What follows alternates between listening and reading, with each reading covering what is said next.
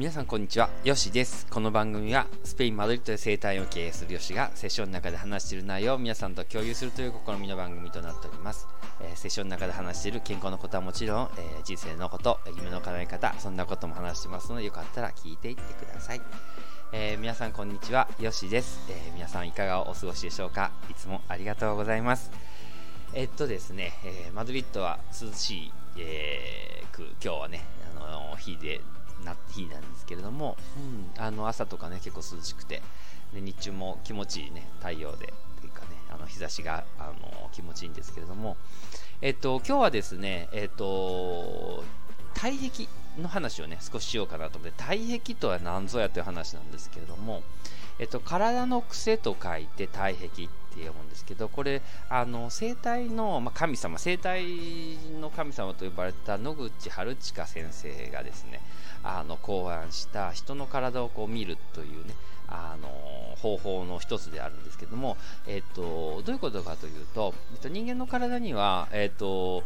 いろいろこう癖があってですね、えっと、本来普通の出力をした場合要するに何かが、えー、例えば、うん、蛇を見た時とかうわってうわって驚くとかあるじゃないですか。でその驚き方が、えー、人それぞれ違うということですよね。でその人驚き方のその反応の仕方が人それぞれ違ったっていう例えばその法則例えば人はもう腰を抜かすとかあと逆に驚かずにぐーっと見るとか、ね、なんかいろんな方法があると思うんですけれども、えの無意識に私たちがやっている反応を、えー、っとえー、10個に分けれますよあ、まあ、正確に言うと10個12個か。に分けれるん？って10個11種12種12種か。に分けられますよということでなんですよね。でで、まあ、大まかな話を言うと、えっ、ー、と、その反応の違いが体に出てるってことなんですね。ですから、えっ、ー、と、野口先生はですね、野口春近先生はですね、あの、指導方法ですよね。例えば、ある人は、えっ、ー、と、論理的に話した方がいい。ね、指導方法。要するに、あの、体を見た後にですね、えっ、と、あの腹筋が必要ですよって一つ言う言葉に対してですね、えっ、ー、と、えー、この腰痛にはですね腹筋をあの腹筋をした方がですね前側のベルトがきちんとこうね、ねあのこうできた方が自然のベルトができた方があの腹圧があの安定してですねいいんですよとかで論理的に言う人とえー、っと例えばですねあの腹筋をした方がいいっていうのにあのクリスチャン・ロナウドみたいな、まあ、クリスチャン・ロナウド知らない人はあれですけどサッカー界のすごい腹筋がすごい強い人なんですけどもあのそういうクリスチャン・ロナウドみたいな腹筋になるとかっこいいと思いませんかって思うとそうイメージであのモチベートを湧く人とか、ね、あとはあのそうですね世界の平和のためじゃないですけどもねあのあなたが腹筋を持つということはですねあのみんなのねあのためになるんですよとかねなんかそういうようなあのこう大志を抱くというかそういうようないろんな言い方によってその人が反応することでモチベートが変わってくるわけですよね。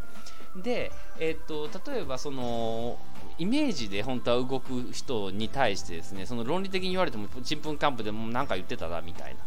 ことになるんですけれどもそういうことではなくてあのその体を見てですねその体の中でこの人はこういう論理的に言った方がいいかなとか、ね、あとはあのそのイメージですね。こういうふうにした方があの動くあのいいですよとかっていう風なイメージで、えー、話をした方がいいのか。あと大義名分で話した方がいいのか、あとは、あの、まあ、ねじれ型とかっていう方もあるんですよね。7、8種とかってあるんですけれども、そういう人たちの体はですね、あの、まあ、普通の人は腹筋しないんだよねっていうとですね、あの、いや、俺はするよみたいな、その、天の弱的なね、あの、他はしなかったら俺はするよみたいな、あの、いうようなことを言う、一つ言うことによって、モチベートが湧くというか、あの、のやろうって気になると。結果的に、えっと、やる腹筋をするということは必要なんですけどもその人が腹筋をするためにどこでモチベートを沸かすかっていうことが、えー、結構ポイントになってくるわけなんですよね。うん、ですから私なんかもそうなんですけどクリニックの中でどういう言葉を、えー、その人に使うかって同じ言葉でもどういう言い方をした方がいいのかとかっていうのは分けてるわけなんですよね。それはお体を見させていただいた時に、えーと、その体から見える、えーと、条件っていうのがその何種かっていうこう体がね体壁ですけども分かれてますのでそれをえー、見ていただくといいと、あ見ていただくと、それで、あの、その言い方がですね、なんど、どこのをを言えば、えその人がモチベートを湧くかっていうのが見えてくるわけなんですよね。うん。で、えっ、ー、と、すごく大事なことは、これが分かってくると、何がいいかというと、えっ、ー、と、自分に対しても、えー、許せるんですよね。例えば、どういうことかというと、えっ、と、学校生活の中ですごく論理的なことをすごくこう、あの、早くできてしまう人とかっていますよね。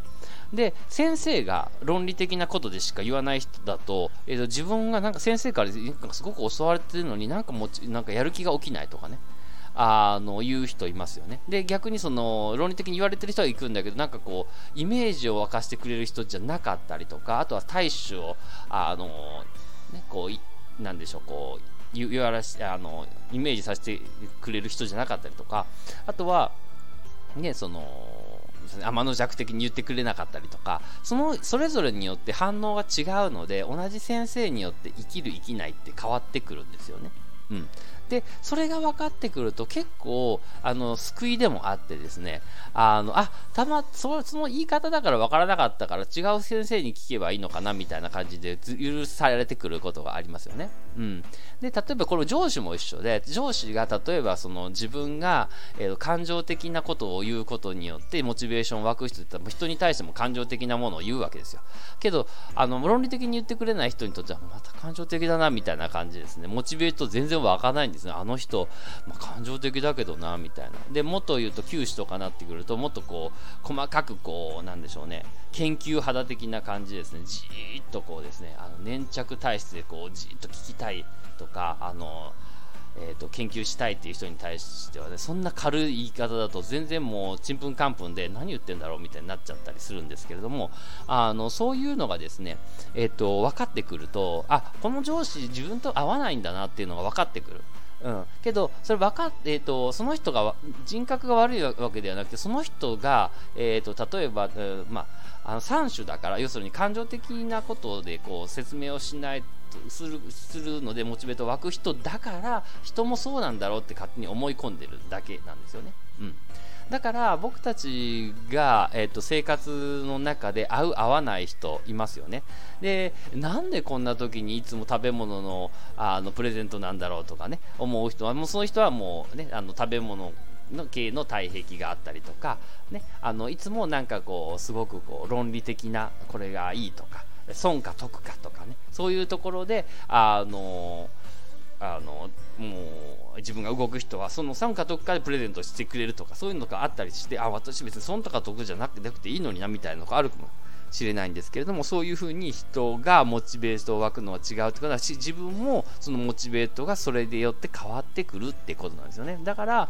あのいろんな人の反応を私たちが見た時にえっ、ー、とああの人はその反応なんだなって許せるってことなんですよ。で、そうすると、え自分がその人と合わないのは、自分が悪いわけではなく、その人が生まれながらに持ってる体壁で、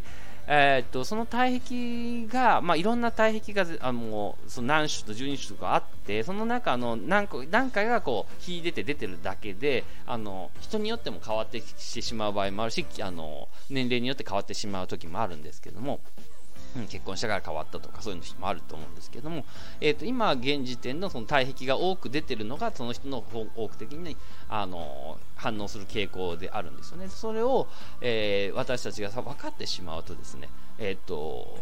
うまく、えー、人を、えー、人の反応ですね人はここであのヒットするのかなっていうのは分かってくるんですよね。うんで、えーと、多くの人をモチベートする方法が不安を煽ったりとかってあるんですけれどもそういうマーケティング方法ではなく、えーと、その人それぞれの、えーと、何が一番快と感じるかとかあのそういうところをあの分かってくると,、えー、ともっと,、えー、と仕事の分担もあこの人こういうことの方が得意だろうなとかっていうふうに、えー、と上司ならそれが分かってくるし逆に、え部下なら部下であこの人の上この人の、えー、こういう傾向があるから、えー、とこういうのを、えー、となんだろうえー、提供しておくと、えー、いいいいだろうなとかっていうのが見えてくるっていうことですよね。うん、で、まあ、そのそれが、えっと、計算とかではなく心地よくあその人そのその人それぞれのこの多様性の中で、えっと、尊重するということが僕は結構重要だと思ってるので、うん、今日はですねあのそんな感じのあの考え方があるんですよっていうことをちょっと皆さんと共有しようと思いました。えっ、ー、と、またね、この話はもっと深くね、やっていきたいんですけれども、徐々にね、あのー、やっていこうかなと思っております。では、今日こんな感じで、えー、体壁の話でした、えーいつもありがとうございます。では、スピンから、アディオース。